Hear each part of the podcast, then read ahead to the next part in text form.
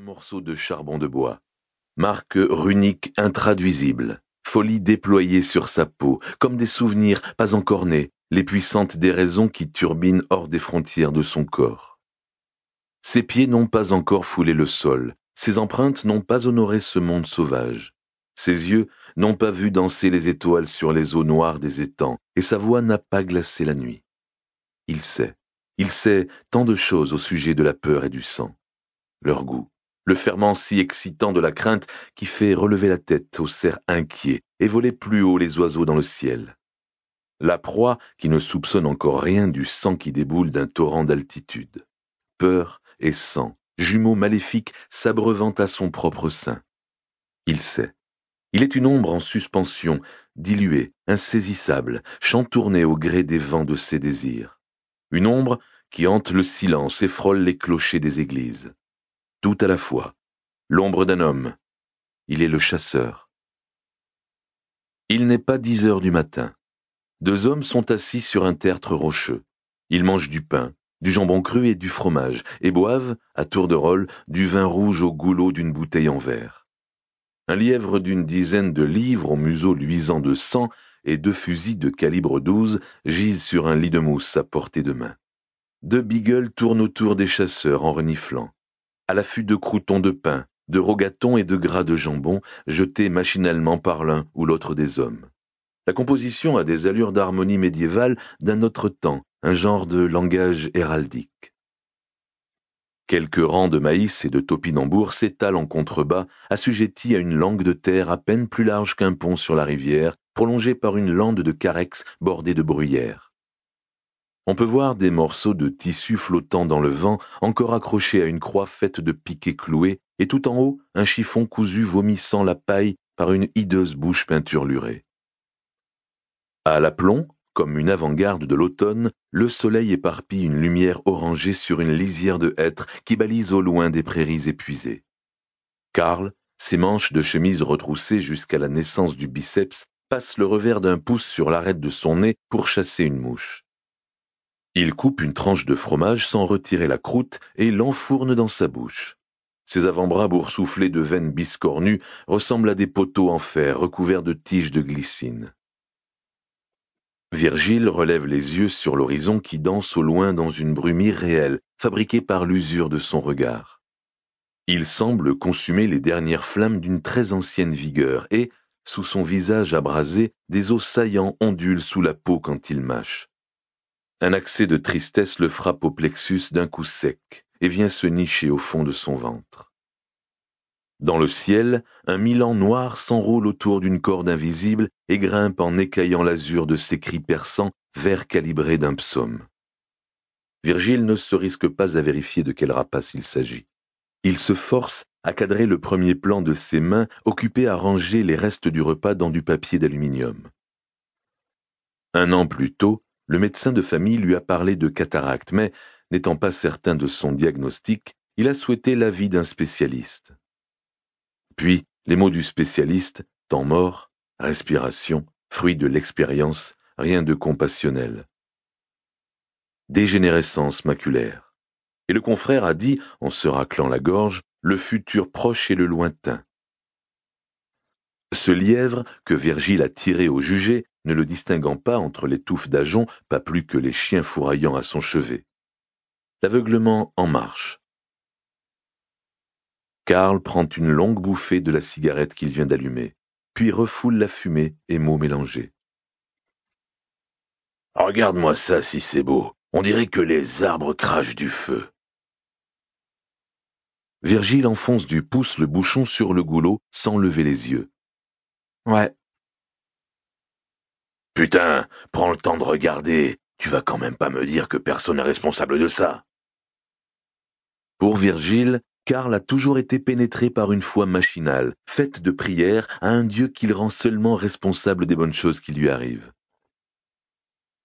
Pour le reste, il y a les hommes et leurs démons. Le sujet entraîne parfois les deux hommes dans une échauffourée passionnée. Virgile le mécréant, Karl le croyant. Pas si simple. Chacun sait d'avance qu'il ne convaincra pas l'autre. Alors, ils en profitent pour tenter de se convaincre eux-mêmes du bien fondé de leurs certitudes affirmées, en haussant parfois le ton plus que nécessaire. Je trouve ça beau, mais c'est pas le problème. Ah, nous y voilà rendus au foutu problème. Virgile se ravise, retire le bouchon, boit une gorgée de vin, rebouche la bouteille et dit Ça faisait longtemps. Pas tant que ça, il me semble. Je risque de me répéter, vu que j'ai pas changé d'avis sur la question. Moi non plus, c'est pas grave, dit Karl avec un large sourire. Bon, euh, ce que je veux dire, c'est que le soleil et les arbres, ils se fichent pas mal de fabriquer du beau. Ils sont ce qu'ils sont, un point c'est tout. Et pour que les merveilles entrevues m'évitent tout orgueil, malgré leur excellence, il m'a été planté dans la chair une écharde, dit Karl en balançant une main devant lui comme un chef d'orchestre. Tu te verrais. Quoi? On dirait quelqu'un qui a trouvé une saloperie par terre et qui veut la refiler à tout prix. T'appelles ça une saloperie? Tu la sors d'où celle-là? Une des lettres aux Corinthiens, plus ou moins. Quand je pense que tu t'es tapé la Bible en plus du reste, dit Virgile, comme s'il plaignait un ami d'une chose terrible qui lui serait arrivée. On apprend plein de choses en piochant dedans au hasard. Moi, je trouve suspect de te forcer à apprendre des phrases entières de ta Bible. Enfin, je suppose que c'est pratique pour avoir une réponse à tout ce qui se présente. C'est pas que ma Bible. Admettons. Et puis, ça me regarde. Alors, cherche pas à m'embobiner avec le paysage. T'as jamais eu besoin d'aide, toi, ou bien t'es trop fier pour l'admettre. J'ai l'habitude de penser par moi-même, pas de sous-traiter. Excuse, j'avais oublié à qui j'avais affaire. Tu veux dire quoi par là? Qu'on est trop vieux tous les deux pour se gourer de cibles. Virgile relève la visière de sa casquette. Et qui c'est le plus orgueilleux d'après toi? Celui qui trouve des causes à la beauté ou celui qui en cherche pas? Karl sourit en regardant Virgile. T'es un petit malin. Je disais pas ça pour faire le malin. Peut-être bien, mais je te connais suffisamment pour savoir quand tu fais semblant de pas comprendre. Virgile n'a pas l'intention de lâcher le morceau. C'est marrant ton histoire d'écharde. On dirait qu'elle n'est pas terminée, la phrase. Je vois que t'as écouté avec attention. Justement, elle n'est pas finie. Y aurait pas un démon dans les parages? Il y a toujours un démon qui traîne dans les saintes écritures, pas vrai? Je croyais que t'y connaissais rien. Je suis allé au catéchisme, comme tout le monde. C'est depuis ce temps que j'ai pris mes distances. Tes distances Ouais, mes distances. Et si tu restes assez longtemps dans le coin, tu t'apercevras vite que personne veille durablement sur personne. Karl a la délicieuse sensation d'avoir mis en joue un animal farouche sans vouloir appuyer sur la détente. Quant à Virgile, il se rend compte qu'il s'est laissé manœuvrer et que conduire un troupeau est plus dans ses cordes que mener une conversation. Dans ces moments, il a le sentiment de parler tour à tour à un étranger, à un frère et à un fou.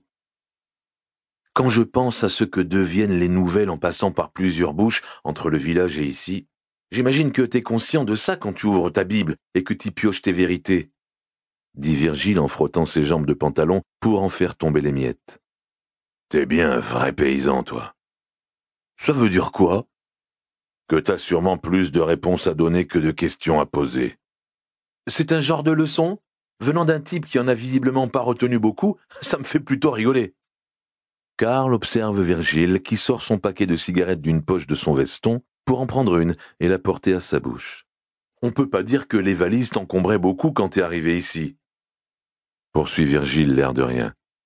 Je vois pas le rapport.